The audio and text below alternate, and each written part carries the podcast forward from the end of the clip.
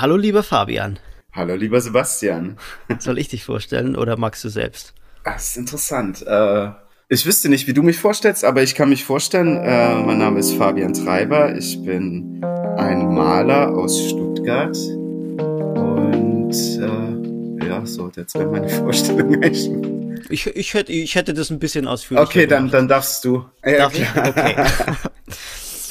Wir hören heute Fabian Treiber zu. Fabian ist Maler und wurde 1986 im baden-württembergischen Ludwigsburg geboren.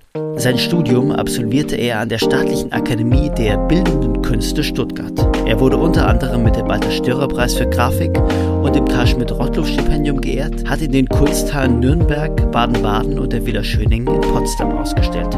In seinen Bildern stellt Fabian artifizielle Innenräume dar. Am meisten beeindruckt mich die hohe Pastorosität seiner Malerei und wie es ihm gelingt, die Grenzen zwischen realem und irrealem verschwimmen zu lassen. Aktuell wird Fabian von der Galerie Rutkowski 68 vertreten. Er lebt und arbeitet in Stuttgart. Okay, das ist viel schöner, ja. korrekt, ja. Sehr schön. Fabian, was verpassen wir, wenn wir deine Malerei nicht sehen können? Man verpasst ganz viele sanfte, sehr tuffige Oberflächen, eine Stofflichkeit, die die Malerei, glaube ich, ein Stück weit auch auszeichnet der Umgang mit den Materialien ist wahrscheinlich, so höre ich es zumindest oft, sehr besonders. Und äh, die Motive, eben, ich hatte mir auch im Vorfeld überlegt, ich würde ja manchmal eher davon sprechen, dass Malerei bei mir irgendwie stattfindet innerhalb dieser Motive und mich gar nicht so äh, jetzt irgendwie sagen, ja, ich male das und das. Ähm, genau genommen kann man natürlich aber trotzdem sagen, was verpasst man. Man würde sehen, äh, Stillleben, Interieurs, Landschaft, also ganz klassische Sujets, in denen ich mich da bewege. Du hast gerade eine total interessante Formulierung gebraucht. Malerei findet statt. Ja. Yeah. Was bedeutet das? Ja, ich denke, genau, das ist ja jetzt das Lustige, wenn man darüber nachdenkt, dass man es nicht sieht und dann, wenn man sich, vielleicht ist das eine Formulierung, die irgendwie auch schon Freude macht, ähm, Malerei findet statt, weil ich glaube, man muss genauer hinschauen. Bei mir geht's gar nicht so sehr ums Motiv an sich, äh, sprich, die Motive haben eigentlich kein großes Narrativ, erzählen nicht äh, großartige Geschichten, sondern innerhalb dieser Motive finden eben diese verschiedenen Oberflächen, diese Bearbeitung statt, diese Übersetzungsleistung von uns vielleicht Bekanntem oder Erinnerten in Malerei. Und da, da findet Malerei für mich eben statt, in diesem Bereich. Die Formulierung hat für mich ein bisschen was vom Künstler als Medium, durch den die Kreativität sozusagen hindurchfließt auf, auf die Leinwand. Ja, also ich gebrauche den Begriff auch ganz gerne, weil ich sehe mich oft als Mediator dessen, was da stattfindet. Tatsächlich, dann sind wir wieder bei dem Begriff. Denn ähm, ich glaube, das hat einerseits mit der Vorgehensweise zu tun, dass es eben keine ähm, Vorbilder insofern gibt, dass es jetzt eine konkrete Skizze gibt, die dann irgendwie ausgeführt wird oder äh, ein Vorbild im Sinne von, ich habe mir irgendein Motiv gebastelt, gemacht oder gefunden, was ich dann in die Malerei übertrage, sondern es sind oft eben diese erstmal nur Anlässe zu Beginn und dann können schon der erste Kontakt mit der Leinwand, äh, die ersten Berührungen, Begegnungen von den Materialitäten können irgendwas auslösen und dann geht's eigentlich schon, dann geht's los. Äh, dann habe ich irgendwie eine Fläche, eine Oberfläche, die ich für besonders erachte und versuche aus der heraus Schritt für Schritt dann weiterzukommen, die Malerei oder das fertige Motiv, das fertige Bild zu entwickeln. Und da sehe ich meine Rolle tatsächlich eher ein Stück weit moderierender Natur als irgendwie so, ja, wie würde man das, was wäre das Gegenteil? Der große Autor. Bist du ein spiritueller Mensch? Weiß ich nicht. Ich glaube schon. Äh, kommt immer drauf an, naja, wo du mich also, jetzt reinreitest. Oder ich, na, oder ich frage anders. Was, was bedeutet denn dieses Mediator sein für dich? Was da passiert, ich achte das für total ähm, besonders. Da sind Sachen dabei und das sind immer die besten, die ich mir eben gar nicht erhofft oder erträumen konnte, sondern irgendwie man gibt was rein und das Medium gibt etwas zurück und dann muss man damit umgehen, man muss klar, man könnte sagen, reagieren, aber ich habe da wirklich das Gefühl, es geht da um eine Art Dialog, in den man da einsteigt. Mit Und, wem? Ähm, Womit? Mit dem, also da findet dann vieles gleichzeitig statt. Letztlich dann natürlich auch mit dem heranwachsenden Motiv, aber auch wirklich dem Dialog mit den Materialien. Wenn jetzt irgendwie als Beispiel eine, eine Lasur sehr dünnes, kaum Farbe hat, aber dann auf den Leinwandton trifft, der jetzt in meinem Fall, also ich arbeite auf einer sehr dünnen Nessel, dann wird das, dann zieht es eher rein, ungrundiert, dann wird der Stoff nahezu eher gefärbt zunächst die Farbe sucht sich, bahnt sich dann manchmal ihren Weg, überlagert sich eben mit dem Leinwandton und dann entsteht ein neuer Farbton. Also das mag trivial klingen, aber ab da geht's dann wirklich los. Was habe ich da vor mir? Was, was ist ganz besonders und vielleicht sogar äh, im besten Sinne nicht wiederholbar. Also der erste Kontakt kann so besonders sein, dass er bildbestimmt ist weil ich diese eine Schicht nicht mehr hinkrieg. Sobald eine neue Farbe drüber kommt, ist die erste eben weg. Ja, ich finde, ich, ich, ich finde das so spannend, dass du, ähm, dass wir, dass wir jetzt gleich so in der Malerei sind, also tatsächlich jetzt so sehr im Technischen sind, weil doch das, ja, die Bildgattung, der du dich verschrieben hast, so eine lange Tradition hat. Also hast es eben schon gesagt, dass du dich ja der Interieurmalerei verschrieben hast. Mhm. Ähm, also ausgehend im 17. Jahrhundert von den Niederlanden. Ähm, wie, wie kam es zu dieser Motivwahl und was hast du mit, mit dieser Bildgattung für dich vielleicht gefunden? Denn, denn sie lässt dich ja seit zehn Jahren nicht mehr los. Ja, ähm, das ist so ein Ding. Also ich habe mich irgendwann ganz bewusst entschieden. Man muss dazu sagen, ich habe an der Akademie oder zuvor noch mich sehr formalistischen Dingen in der Malerei zugewandt, die haben mich interessiert. Ich glaube, die sind auch heute noch wichtig, ähm, was auch meine Entscheidungen im Bild angeht, ähm, wie ich eben mit den Materialien verfahre. Also, aber man müsste sagen, zu der Zeit hatte ich noch abstrakt gearbeitet. Und was dann irgendwann passiert ist, dass ich mich zunehmend in der Abstraktion, die ja so vermeintlich die größtmögliche Freiheit ausstrahlt oder beinhalten sollte oder hat, zunehmend gefangen gefühlt habe. Ich habe überhaupt keine Freiheit irgendwie mehr gespürt. Hast du noch eine Erinnerung, wodurch dieses Gefühl zustande kam, dieses Gefühl irgendwie gefangen zu sein oder vielleicht dieses Gefühl nicht mehr weiterzukommen? Ja, es ist natürlich auch ein Gefühl, nicht weiterzukommen. ähm, eine Erinnerung, ja, also jetzt irgendwie nicht so einen konkreten Moment, aber ähm, ich äh, habe dann eben zusehends gemerkt, dass man sich, dass man in so Methoden verfällt und sich ein Stück weit dann auch nahezu wiederholt und dann gab es immer einen Moment in den Bildern, und ich glaube, ich, das war eigentlich auch so eine Entscheidung, der will ich nachgehen, die will ich irgendwie zuspitzen, ähm, dass ich natürlich Dinge gesehen habe. Also vielleicht im besten Wortsinn so eine Art Gestalt sehen, dass ich dann halt äh, da, was passiert ist in der Abstraktion, wo ich selber natürlich Dinge erkannt habe und äh, die dann aber den konnte ich nicht nachgeben, weil das passt nicht ins Geviert der abstrakten Malerei, den also so zumindest meine Logik zu der Zeit. Die Bilder dann aber der Rest für mich zunehmend uninteressanter wurde irgendwie so. Und dann ähm, war eigentlich so dieses dem Nachgeben und zu sagen, die Frage nach dem Motiv ist für mich überhaupt nicht entscheidend. Also kann ich eine Blumenvase malen und innerhalb dieses Gevierts, also dieses Sujetsbegriffs, der dann klar ist, vermeintlich, kann eben die Malerei stattfinden und ich kann alles einbringen, was ich bis dahin eigentlich schon mir angeeignet hatte. Mhm, so, mhm. das war für mich ein unglaublich befreiender Moment. Selbst wenn also, es ein bisschen krude klingt. Nee, nee ich versuche es gerade nachzuvollziehen. Also war dieser, dieser Switch war ein Moment des, naja, einerseits sich trauens und irgendwie sich zulassens, aber andererseits ja auch so ein Selbstbewusstsein, dass man in der Malerei schon irgendwas erreicht hat oder so eine eine Grundlage erlangt hat, aufgrund derer man dann das Figürliche zulässt. Mhm, Kann man das so mhm. sagen?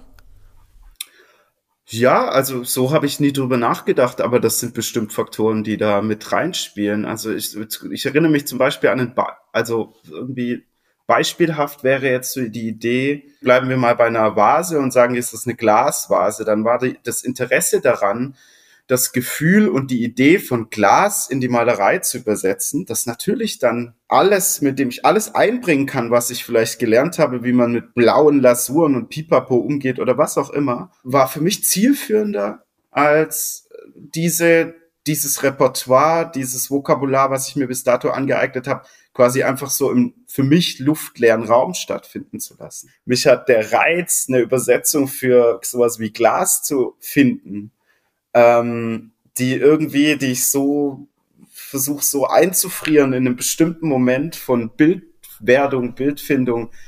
Das ist ja mein Antrieb und für mich das riesige Faszinosum an Malerei. Wenn man sich jetzt aber, es geht natürlich aber nie drum, um perfektes Glas zu malen oder so. Das reale Vorbild spielt äh, eine untergeordnete Rolle. Die übergeordnete, die übergeordnete Rolle ist das, was du malerisch erreichen willst. Ja, ja. Die übergeordnete Rolle ist, dass ich irgendwie eine Idee übersetze, ein Gefühl transferiere, was dann nachher irgendwo so zwischen Erinnertem und, und, und, ja, gefühltem anfängt zu vibrieren und dann tatsächlich irgendwie unheimlich berührt. Also, so seltsam, ich jag da, glaube ich, so komischen Archetypen hinterher. Kannst du das mal, kannst du das konkretisieren? Weil du, du, äh, ich spreche in Rätseln. Du, ich hab's, ich habe gelesen, dass du, ich habe gelesen, du sprichst in, du sprichst in Interviews häufig von Archetypen. Ähm, benutzt man ja äh, gerne, wenn man über Malerei spricht, weil es ja irgendwie eine unmittelbare und eine archaische Kunstform ist. Aber was, was bedeutet, was bedeutet das für dich? Archaisch. Na, ich vermute. Weil, dein, weil deine Bilder, weil deine Bilder, Entschuldigung, wenn ich, wenn ich das noch hinzufügen darf. also für mich, für mich haben deine Bilder was, und das meine ich positiv, was Sanftes. Ja. Und, äh, und was total Zeitgeistiges. Es, aber es ist ja interessant, das setzt ja voraus, man geht davon aus, dass was archetypisches oder ein Archetyp oder etwas Archaisches. Ich meine, bei archaisch ist tatsächlich gibt's so die Konnotation, aber da müsste man sich ja vorstellen, es wären irgendwie AR-Pank-mäßige Hieroglyphen oder so. Also, oder so, ne, das, das muss es ja nicht sein. Also der Archetyp, dem ich vielleicht irgendwie versuche zu erreichen, das ist ein, eine Annahme von mir, dass das, äh, dass das in uns wohnt und dem Betrachter auch innewohnt, als gäbe es so eine Art Common Sense, die Dinge zu sehen. Und die, und da gibt es irgendwas, was uns, was uns berühren kann auf eine Art und Weise, unabhängig äh, das, und das glaube ich kann Malerei. Malerei kann ein Vokabular bemühen oder ein Vokabular hoch äh, erzeugen, was äh, unabhängig von, nennen wir es vielleicht sogar Vorbildung oder was auch immer, was einen unglaublich berühren kann.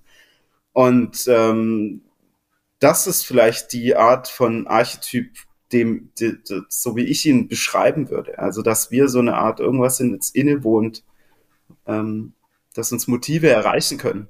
Das, das ist ja erstmal eine, eine Annahme von dir, auch ja, wenn ich klar. die total spannend finde. Eine Behauptung. Ja, aber, aber, oder eine Behauptung, aber, aber, aber, also, kannst du die irgendwie mit irgendetwas hm, untermauern? Also, hast du, also gibt es, ich meine, es gibt natürlich deinen Erfahrungsschatz, aber, aber gibt es irgendwie eine Theorie, die du, die du aufgestellt hast? Oh, jetzt wird's ja, da kann ich mich ja nur reinreiten. Ähm, Nee, also ich habe natürlich keine Theorien aufgestellt, aber das Schöne ist ja, dass irgendwie, ähm, da, dass das etwas ist, was mich beschäftigt, was mich selbst irgendwie umtreibt. Ähm, und ich will jetzt nicht so fahrig sein und sagen so, ja schön, ich bin halt ständig auf der Suche und suche das. Das, das finde ich auch so ein bisschen schwierig. Das höre ich oft, wenn es um so Kunst geht und dass man so ständig sucht. Ähm, Nein, aber ich glaube, es gibt so Dinge, ich meine, man kann es vielleicht sogar an ganz einfachen Alltagsdingen festmachen. Also irgendwie, das mag total kitschig klingen, aber wenn man einmal durch den Winter gegangen und, und das erste Mal scheint die Sonne und ein warmer Sonnenstrahl trifft einen ins Gesicht, diese Art von Begegnung, ja, und das ich hoffe nicht, dass das auch zu spirituell klingt, das ist es nicht, aber es sind so, sind so Erfahrungen, die wir alle machen, die uns zutiefst irgendwie erreichen können. Ja. Mhm, mhm. Jetzt habe ich eine Ahnung äh, davon bekommen. Ähm, wenn du suchen, wenn du findest, dass suchen, suchen nicht der treffendste Begriff ist für oder nicht der, der Begriff ist, der am besten die Tätigkeit eines Künstlers beschreibt. Was ist, ist denn für dich die treffendere Bezeichnung?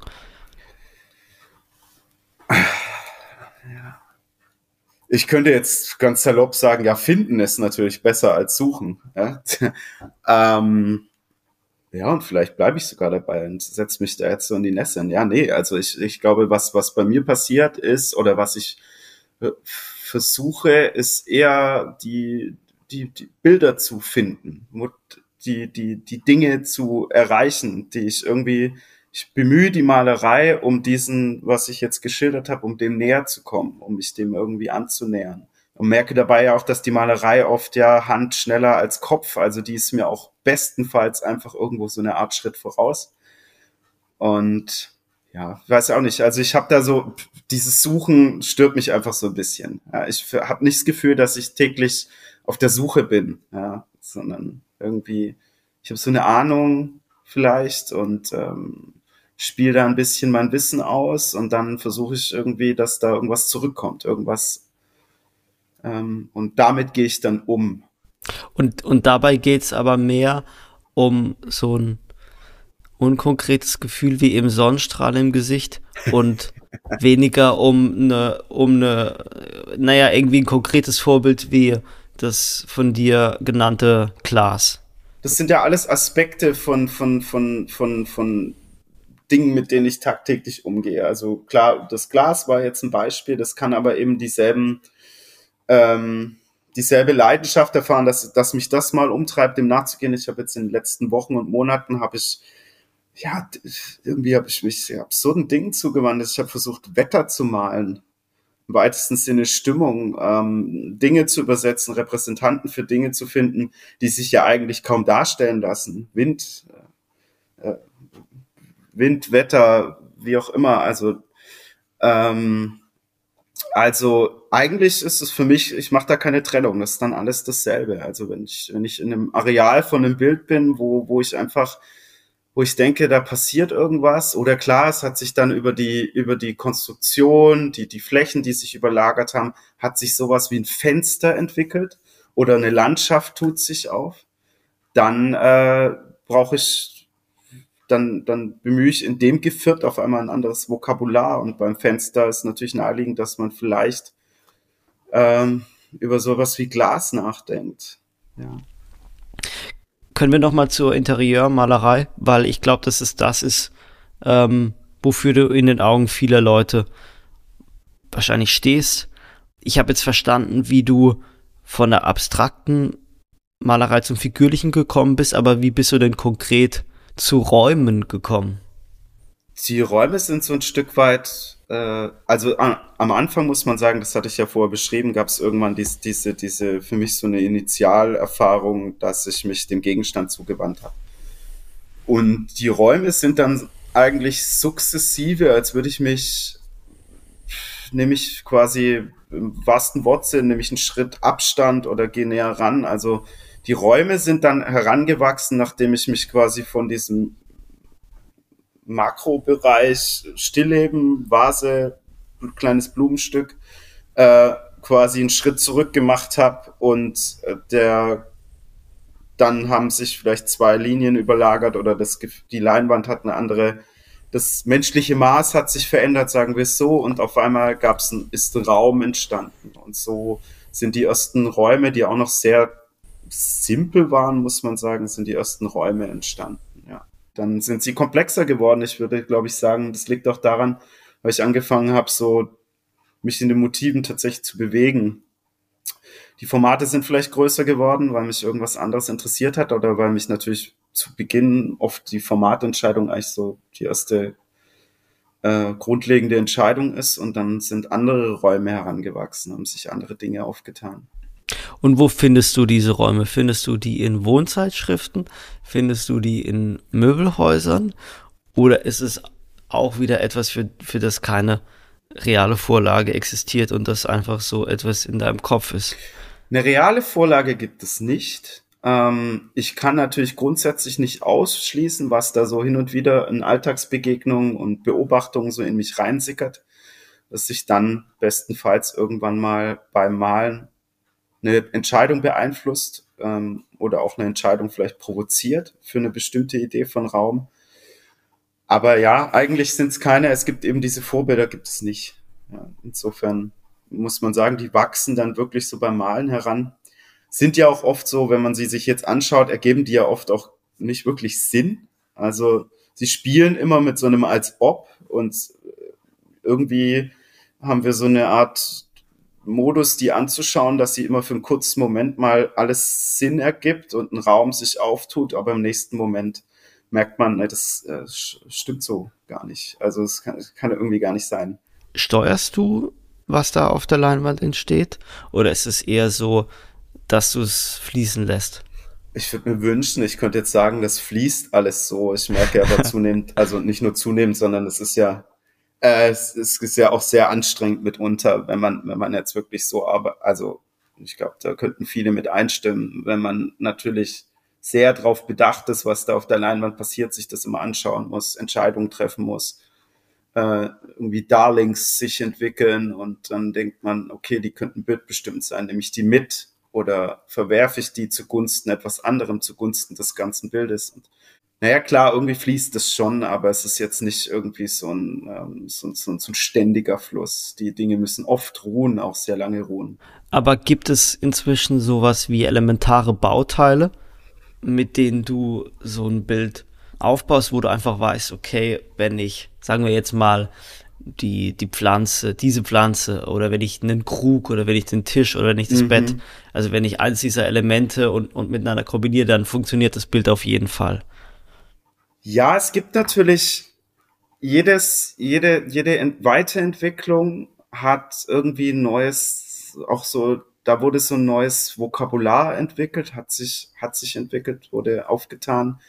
Und es gibt wiederkehrende Elemente auf jeden Fall wenn es jetzt um die Räume geht, dann setzen sich die Räume oft aus sehr simplen Formen zusammen. Wenn man bei genauerer Betrachtung merkt man, das sind oft Bögen, Rechtecke, Rauten und so weiter, also die dann einfach Raum oder so eine Idee von Raum entstehen lassen. Äh, andere Elemente, die immer wiederkehren, da sind wir eben bei so den Repräsentanten, von denen ich vorgesprochen habe, dass eben so äh, um diesen die sind ja auch alle menschenleer, die Räume, um denen dann irgendwie so eine Idee von, von so einem Vorher-Nachher einzuhauchen, von so einer, so einem seltsamen, suggestiven Moment zu erzeugen, ähm, gibt es dann eben Repräsentanten wie mal Jan Vorhang, der natürlich viel, also erstmal auch eine schöne Form sein kann, wiederum auch oft eine organische Form beschreiben kann im Vergleich zu den sehr eher geometrischen Formen. Aber der Vorhang kann ja auch für sowas wie eine seltsame Art von Windzug stehen oder so. Es gibt Kerzen, die erfüllen eine ähnliche Rolle. Es gibt, ähm, ja, und ansonsten, manche Dinge entstehen so aus so einer Zeichnung raus, also aus so einem zeichnerischen Moment auf der Leinwand, ähm, die dann einfach auch mal Gefäß werden können oder so, ja. ja. Wenn man so ein Vokabular gefunden hat, muss man dann aufpassen, dass man nicht zu repetitiv wird? Ja, auf jeden also auf jeden Fall. Ähm, ich tröste mich aber immer damit, äh, also es gibt Dinge, die tauchen gerne wieder auf. Ich habe aber nicht das Gefühl, also natürlich, die haben was Repetitives, aber die sind ja auch oft dann nur, da sind wir wieder am Anfang von, dann, ich weiß ungefähr, was ich vor mir habe und irgendwie, ich habe immer die Vermutung, wenn dann irgendwie das nicht so richtig stimmt und es entsteht so eine Art konstruktives Missverstehen vielleicht.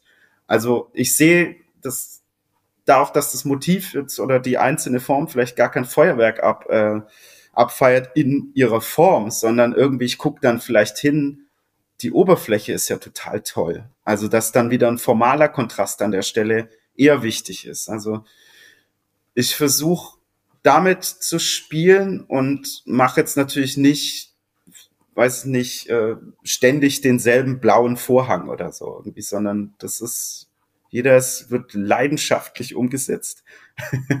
ist, je, ist jedes deiner Bilder einzigartig?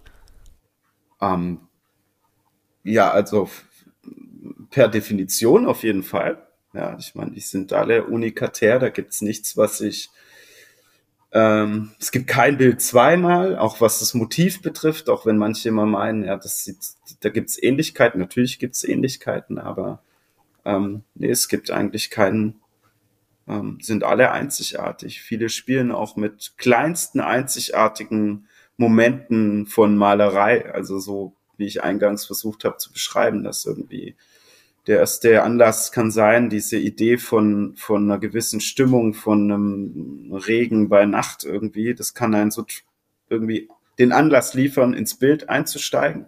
Da merkt man relativ schnell, oh, da geschehen Richtungswechsel, tauchen Probleme auf und die muss man dann lösen, vor allem wenn man so, so wie ich oft auch dieses Nass in Nass arbeiten, da hat man ja einfach immer nur so gewisse Phasen, wo man mit der Farbe so umgehen kann. Ähm, auch bei den Lasuren verhält sich so. Und ja, dann, äh, dann, dann ist das dieser Anlass zunächst mal und, und da entsteht dann Bild, Motiv und ähm, die, danach richten sich dann auch wieder die Vokabeln aus. Also ein bisschen kryptischer Begriff, aber. Und gibt ja. es von Bild zu Bild eine Entwicklung? Oder ist es ein zu kurzer Zeitraum? Das Schöne ist, ich kann das gar nicht, also mein, mein Fluch an der Akademiezeit und früher war immer, dass mir ständig vorgeworfen wurde, dass meine Bilder sich zu sehr verändern, dass sie dauernd anders sind. Ähm, und dass ich fast schon auch mit, mit Stilen und, und, und Dings in so, so sehr, so salopp umgehe, dass ich ständig, dass sich gar keine richtige Linie ablesen lässt, irgendwie so. Und das ist ganz interessant, dass mir heute oft nicht vorgeworfen, aber dass ich heute hin und wieder dann das Gegenteil höre, weil die Schritte und die, weil die Motive so klar sind und die für mich die ganz Besonderheiten finden eben da in diesen, muss man so mit dem Auge spazieren gehen, da finden die statt. Da kann man die entdecken und sehen. Aber das große Motiv, wie gesagt, feiert nicht unbedingt ein riesiges Spektakel ab oder so es gibt ja auch dieses Narrativ nicht, dass die Bilder einem per se irgendwie eine Geschichte erzählen, also geht auch keine Geschichte von Bild zu Bild voran. Aber also ich spüre das ganz enorm, dass dass ähm, in den letzten Jahren, dass es eben von diesem Stillleben sich diesem einzelnen Gegenstand zuwenden, dann tritt man einen Schritt zurück, also jetzt wieder in diesem übertragenen Sinne, dann entstehen Räume, neue Probleme, neue Chancen, dann gibt's irgendwann mal, gab's das erste kleine Fenster, wo letztlich ein bisschen grün und ein bisschen blau, irgendwie eine Idee, da geht's irgendwie weiter. Und irgendwann hat mich das so getriggert, dann bin ich halt einfach diesen Schritt nach draußen gegangen und konnte Landschaft malen, weil ich eigentlich nur in meinem Bild einen Schritt nach draußen gemacht habe. So. Und letztlich, wie gesagt, ja, die Sujets sind die sind gut bespielt auch schon über die Jahrhunderte, aber ich habe nicht das Gefühl, dass, äh, dass ich da irgendwie auf der Stelle trete, sondern ja. ja. Was hast du denn dieser, dieser Bildgattung Interieurmalerei hinzugefügt? Also kannst du mal ganz selbstbewusst versuchen, das zu beantworten?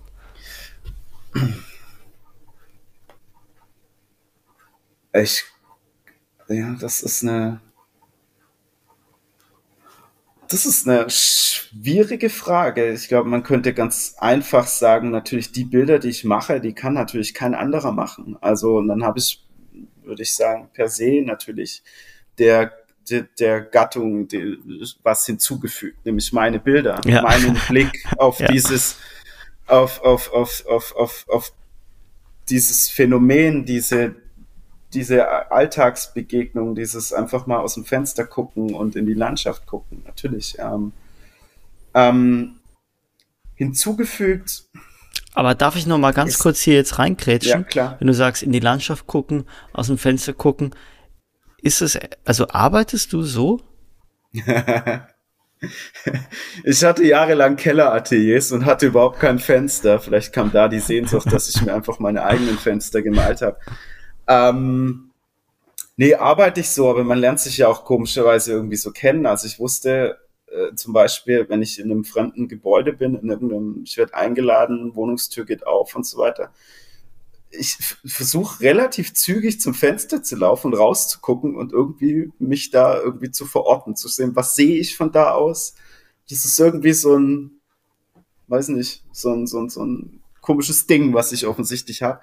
Aber was das jetzt mit der Arbeit zu tun hat, kann ich gar nicht sagen. Das Ding ist, glaube ich, arbeite ich so? Nein, aber ich glaube, ich gehe, ich, ich schaue mir viele Dinge auf eine ganz womöglich und so wie wir alle uns die Dinge anders anschauen, wenn wir wahrscheinlich auf dasselbe gucken würden und beschreiben würden, was wir sehen, würden wir auch unterschiedliche Dinge sehen, Dinge beschreiben.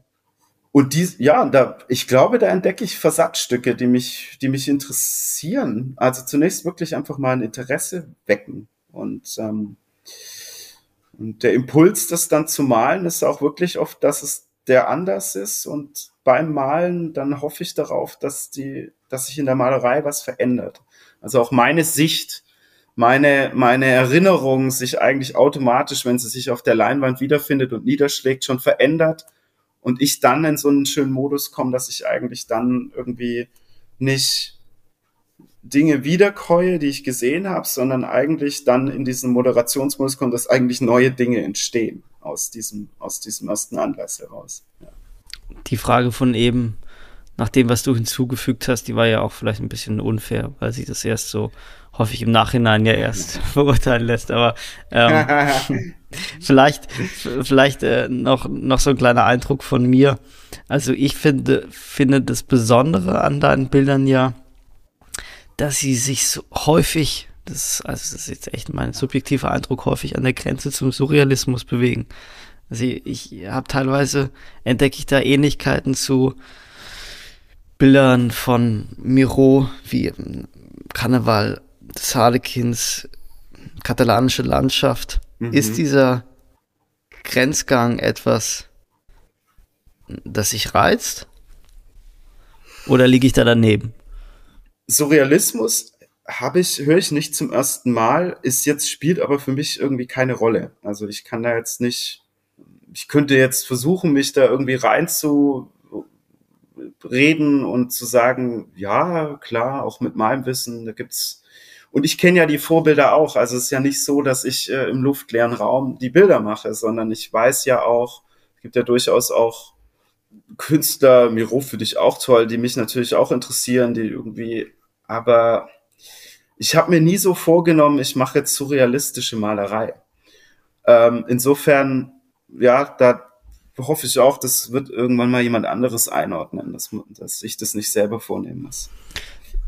Du hast es eben schon gesagt, was eine weitere Besonderheit ist, ist eben, dass all deine Bilder menschenleer sind. Geht es hier um Einsamkeit? Ist das ein Gefühl, das du vermitteln willst? Hm. Nein, nein, nee, einsam, nee. Einsamkeit nicht. Ich, äh, ähm, so wie ich Malerei irgendwie, wie, was mich daran interessiert, den Dingen, denen ich nachgehe, das spielt ein Stück weit der Mensch für mich keine Rolle. Ähm, er interessiert mich auch gar nicht. Und ich würde sagen, er würde auch mein Anliegen und das, was ich damit auslösen will oder was entstehen soll, stören. Also irgendwie fast wie ein bisschen verbessern. Ähm, weil ich habe immer das Gefühl, als Betrachter nimmt man sofort eine andere Rolle ein, zu einem Bild, wo, wo, wo, wo Menschen stattfinden. Man hat irgendwie eine andere, man nimmt eine andere Beziehung auf. Man äh, und mich interessiert viel mehr. Du meinst, du meinst du, meinst du damit, man, man versucht sich als Betrachter irgendwie in dem, in dem Bild zu spiegeln, oder? Ja, ich glaube, man, man, ähm, es könnte auch passieren, dass man sich so zurücklehnt im übertragenen Sinn und einfach schaut, was da, was die Protagonisten da anstellen, was die machen und man vermutet dann, da gibt's ein Narrativ und so und, und, und, und. Und ich finde dieses in der Lehre, dass man eigentlich mit den Bildern fast im wahrsten Sinne wie allein ist, dass man selber ein Stück weit äh, vielleicht über die Bildbeschauung ne, eigentlich eine Selbstbeschauung vornimmt und sich dann fragt, warum einen jetzt dieser kleine, kleine krustige Klumpen, der da unten so rumliegt, an irgendwas erinnert, dass irgendwas auswirkt, finde ich einfach spannender, als wenn da jetzt irgendwie eine Figur wäre, die irgendwie noch irgendwas macht oder so. Ist, ähm, ich habe nur so eine Vermutung, dass man, wie gesagt, den Bildern anders gegenübertritt, wenn da, wenn da Figur auftaucht, ähm, man eher so eine Zaungastposition einnimmt Und mich interessiert sehr dieser seltsam immersive Moment, der eben passiert, wenn man irgendwie wie vor einer leeren Bühne steht und verschiedene Hinterlassenschaften und Dinge anfangen in einem selber eigentlich eher zu wirken. Aber ist Kunst machen eine einsame Tätigkeit? Das glaube ich schon, ja. also in den letzten Jahren habe ich auf jeden Fall festgestellt, dass sie schon, also, oder sagen wir es so, dass man als Künstler zumindest eine gewisse Kondition mitbringen muss, ähm, dass man mit dem Alleine sein zurechtkommt. Ich glaube, da gibt's einfach auch noch, da ist ja auch ein Unterschied zwischen einsam sein und alleine sein. Und alleine sein kann ja einfach sein, ich bin zum Beispiel sehr gerne alleine, also ich kann mich dann einfach gut konzentrieren und so meine acht, neun Stunden am Tag eigentlich schon mehr oder weniger alleine Mathieu. Wie beginnst du ein Bild, Fabian? Ja, in der Regel so, wie ich vorher ausgeführt habe, kann ein Anlass sein, eine Art von Reiz, äh, eine Erinnerung auf der Leinwand umzusetzen oder irgendetwas Erinnertes oder vielleicht ein Fragment von, von Entdeckung von, von äh, einer Alltagsbegegnung. Ähm, oder halt eben eine Stimmung oder ein Gefühl. Also Farbe dann im wirklich im, im, im, kann dann den Auslöser liefern, dass man, wenn man die Idee sich vornimmt, man will Nacht malen, dass man sich einfach ähm, sich einen Nachtblau anmischt, vornimmt, drei, vier verschiedene Töne und dann versucht die Leinwand da erstmal in diesen, in diesen Ton zu tauchen. Ja, das kann dann der Anfang sein, ja. Und mit welchen Materialien und Techniken? Alles ähm, sind ähm, Acrylfarben, Acryllacke, mitunter Pastellkreiden, Pastelle. So, das sind so, das ist so die Material, Materialpalette, würde ich sagen. Ähm, und eben sehr dünne Lasuren, also sehr, sehr, es gibt Farbtöpfe hier, die haben nahezu keine Farbe, wenn man es genau nimmt. Ähm, ja. Also das ist nur ein Hauch von Farbe. Und aber malst du Schichten oder ist es was, was für dich eigentlich nicht in Frage kommt, weil du eben dieses, diesen, was du so diesen Nein. First Move erreichen willst? Ja, der, genau, der, um den geht's am Anfang. Lustig, hatte gestern noch ein, ein, ein AT-Gespräch, da war so die Frage, ja, mach, wann, wann macht es Spaß? Ja, so die ersten 15 bis 20 Minuten und die letzten. Ähm, genau, das ist dieser First Move, der ist eben bildbestimmt, da passieren Dinge, die wirklich ganze Motive mich wochenlang umtreiben können, wenn ich da jetzt irgendwie mal erreicht habe, irgendwie einen tollen ja gut, Himmel, das definiert sich oft das Ende vom Bild, aber da ist irgendwie ein geiles Blau da, mit dem man irgendwie, das, das will man bewahren, damit will man umgehen. Das versuche ich dann auch zu bewahren. Und insofern, aber das, die, die anderen Bereiche, die find, da finden schon Überlagerungen statt, äh, Schichten, auf jeden Fall Schichten. Es kommt ja sehr ist am Ende daher. Also es wirkt ja so ein bisschen tuffig alles und so ein bisschen weich gezeichnet. Ja. Und was ist zwischen den ersten und den letzten 15 Minuten? Wie, wie fühlst du dich da? es ist halt anstrengend. ähm, ja, ich weiß nicht, wie man sich fühlt. Mal fühlt man, also ich, die, die, dazwischen kann eben ganz viel passieren, dass da ganz, also dass das Schauen viel wichtiger ist als das händische Arbeiten, weil oft es geht wirklich darum, dann Entscheidungen zu finden, wie geht's weiter in dem Bild.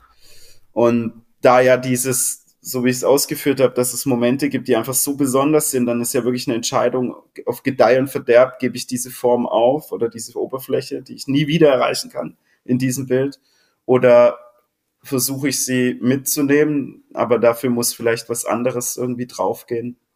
Also dieses Verhandeln dazwischen kann sehr anstrengend sein. Ähm, und das braucht auch viel Zeit. Also die Bilder begleiten mich dann oft über, über Wochen, wenn gleich dann quasi, wenn der nächste Schritt feststeht, kann wieder in einer halben Stunde kann ganz viel passieren, weil man dann einfach diese Entscheidung getroffen hat. Ähm, Aber du arbeitest immer an mehreren Bildern gleichzeitig. Genau, genau, genau. Sonst, äh, also es ja auch, hat ja auch was Befreiendes. Was ich nicht kann, ist, ähm, und ich glaube, ich bin auch fast besser drin, wenn ich aus dem Augenwinkel dann mal was sehe und dann wirklich so einen Aha-Moment habe. Die sind dann oft sehr freudig. Ah ja, jetzt, ich hab's, da geht's irgendwie weiter. Ähm, ich kann jetzt nicht unbedingt zwei Tage vor einem Bild sitzen und mich zu Tode grübeln. Ähm, Und oft ist es auch so, dass die nächsten Bilder dann oft die Entscheidungen parat haben, die im vorigen noch gefehlt haben. Das Wird jedes Bild fertig? Ja, ja, ja. Wow. Also, ne, ich glaube, so will ich jetzt ganz selbstbewusst sagen. Doch, doch, die werden schon fertig. Ja, ja, ja. Wie, wie würdest du die Stimmung beschreiben, in der du arbeitest? Also versuchst du dich in eine spezielle Gefühlslage zu versetzen? Ja.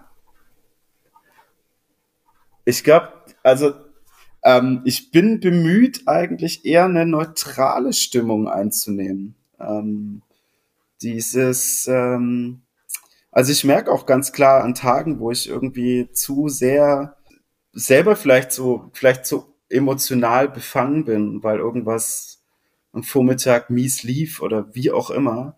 Das ist kein guter, guter Zustand, irgendwie hier im Atelier in die Arbeit einzusteigen. Das ist wirklich eine Form von Befangenheit, die mich die Zeit und die Beschäftigung jetzt damit über die vielen Jahre gezeigt hat, dass die oft zu Fehlentscheidungen provoziert. Welche sind die größten Einflussfaktoren auf deine Kunst? Mm. Ich schaue jetzt hier gerade auch nebenher aus dem Fenster und sehe so irgendwie so ein paar Tannenzweige, die sich da in so einen ganz komischen beginnenden Nachthimmel, so blaue Stunde mäßig da irgendwie so reinragen. Klar, also das kann irgendwie, das ist, selbst wenn ich das jetzt nur wahrnehme und denke mir, das ist aber schön, macht da jetzt eben keine Skizze oder so, kann das ja sein, dass mir das irgendwie beim nächsten Mal, wenn mir eine ähnliche Farbe äh, unterkommt oder das Bild mir quasi bei zwei Lasuren eben diese Farbe gibt, dann erinnere ich mich vielleicht und dann kommt so ein Moment hoch und vielleicht ist man dann auch so in der richtigen Stimmung und hat auch quasi in dem Moment wirklich die den Mut und und äh, das dann einfach zu machen. Also einfach jetzt hier eine schwarze Linie rein und ein paar, weiß ich nicht, wie man halt einen Tanzweig machen könnte oder umsetzen könnte. Ähm, hast du in deinem Kopf, hast du in deinem Kopf aktuell so ein äh, Gedanken. naja, nee, nee, so, ein, so, ein, so einen gedanklichen, so einen gedanklichen Skizzenblock mit fünf, sechs, zehn Motiven, von denen du vorhast, sie noch auf die Leinwand zu bringen. Nee, so nicht, aber ich habe dann hier, was glaube ich dann der weitere Aspekt wäre, ich habe eben oft so visuelle Notizen, würde ich sagen. Das sind dann oft ganz komische kleine Blätter, wo oft, also da taucht Text auf. Ich notiere dann oft einfach Farbtöne und, und, und, und irgendwie Settings ein Stück weit. Ähm, also die sind dann aufgeschrieben. Dazu gibt's hin und wieder dann eben teilweise wirklich nur, na, Briefmarken groß ist zu klein, aber so vielleicht so Zigarettenschachtelformat, irgendwie ein kleines ähm, Rechteck, wo sich so Dinge dann irgendwie noch so grobe Kompositionen oder Ideen ähm, dann als Bild nochmal notieren. Ähm, Text ist tatsächlich, äh, hat zunehmend, also ich damit beschäftige mich gerade, was das eigentlich ist, dass Text offensichtlich für mich eine Art ist, eigentlich Bilder zu notieren, irgendwie so. Und dass Text eine große Rolle spielt, auch Textfragmente, auch aus Musik natürlich, ähm, können aber auch irgendwie in Texten, die ich lese, sein, dass ich Fragmente rauslöse und die irgendwas in mir auslösen oder Bilder evozieren ein Stück weit. Und, äh, aber ich habe jetzt keine fertigen Bilder im Kopf. Aber funktioniert das auch umgekehrt, dass du, dass du äh, etwas siehst und dieses Bild als Text, als Notiz übersetzt? Genau, so, so wie ich äh, versucht habe, so solche Zettel liegen hier jetzt, dass dann irgendwie, weiß nicht, Wiese und ein bisschen zwei, drei Grüntöne, die mich dann irgendwie, also so, also so, es funktioniert eben genau so, dass ich oft eben die, eher die, die, die, diese geschriebene Notiz eigentlich suche, um ein Bild zu notieren. Das ist ganz seltsam. Ähm, ja. Wie bist du zur Kunst gekommen, Fabian? Also ich habe jetzt nicht diese, diese, diese, dieses, so eine Story irgendwie, dass ich schon immer also ja, welches Kind malt nicht irgendwie gern, aber das, äh, das liegt mir jetzt irgendwie fern. Tatsächlich nach der Schule, ich hatte eigentlich, also wohl in einem Elternhaus aufgewachsen, wo man irgendwie ein, ich sag jetzt mal, so einen Sinn für schöne Dinge hatte. Aber ich habe eigentlich nach der Schule erstmal eine Ausbildung gemacht und ähm, fand den Job aber dann so Horror, dass ich äh, äh, mich dann an eine Akademie beworben hatte. Was war das für eine Ausbildung? ja, soll ich das jetzt sagen? Ja, bitte. Das, das, ja, ja. Ähm, das hängt, ich habe Fachinformatiker gelernt. Ach was, wie Georg Haberle. Ach wirklich? Der hat, auch, der hat auch eine Aus Berufsausbildung ja, zum geil. Informatiker zuvor gemacht, ja. ja. Sehr gut. Hast du hier so einen Informatiker-Talk? ja, oh, das ist offenbar der Weg, der in die Kunst führt. Die gescheiterten Informatiker einladen. Ja. Aber, aber ähm, gab es so eine. Initialzündung? Ich war einfach nicht das hat mich nicht ausgefüllt, die Tätigkeit. Ich hatte auch natürlich, ich glaube, soweit könnte ich jetzt gehen. Ich habe eine kreative Ader. Ich habe mich irgendwie, ich habe Lust, mich auszudrücken. Ich habe vor allem auch immer Lust, Dingen nachzugehen. Es gibt ja diesen blöden Satz, dass die Kunst so eine herrliche Pseudowissenschaft ist. Also ähm, wo man irgendwie und und ich konnte also in diesem Büro und an diesem Schreibtisch und irgendwie in der Serverfarm, da habe ich das auf jeden Fall nicht gefunden. Und äh, und was ist dann, das ist eine gute Frage, was ist dann die Initialzündung? Das eine halt nicht zu wollen und die Vermutung, dass in dem anderen Bereich, dass da was ist, was schlummert, wo man sich einfach, äh, wo man das finden kann. Also auch was mit den Händen zu machen. Ich habe da irgendwie so, so, so ja. Eine kreative Ader haben ja viele Menschen. Was, was, was, also bei, bei Künstlerinnen und Künstlern muss ihr zusätzlich noch was anderes vorliegen oder muss, muss diese künstlerische Ader ausgeprägter sein?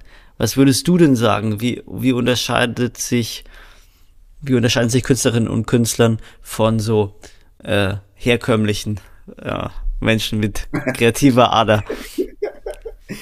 Ähm, das ist eine ernst gemeinte nee, Frage ist, übrigens. Ja, ja, nein, nein, nein, ich, ich verstehe das und es ist natürlich auch super schwer zu beantworten und ich versuche das auch.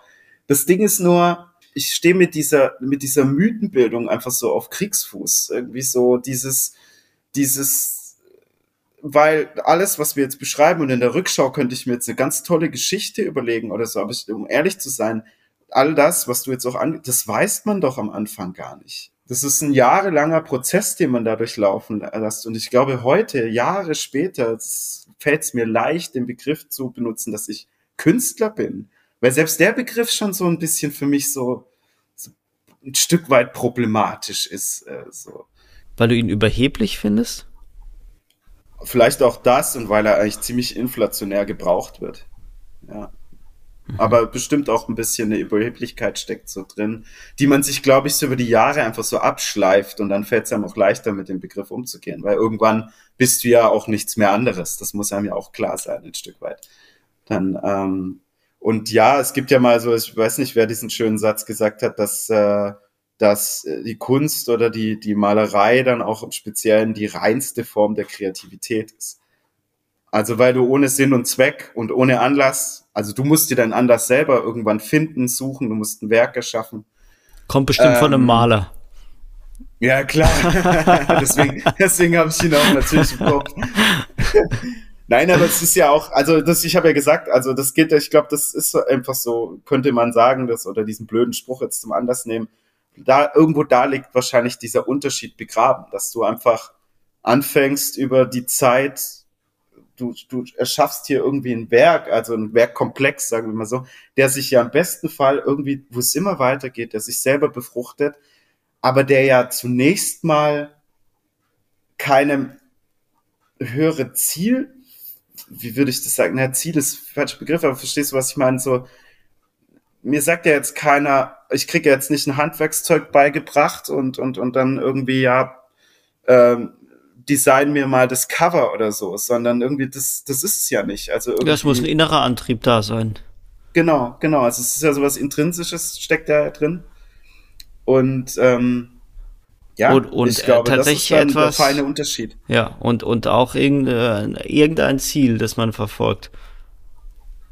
Ja, aber so selbstgesteckte Ziele ja, oder total, Ziele, die ja, man so vermutet. Ja. Und ähm, genau. Äh, und dann natürlich der, der vielleicht größte Unterschied ist dieser Grad der Hingabe. Also als. Künstlerin oder als Künstler musst du natürlich bereit sein, etwas weiterzugehen.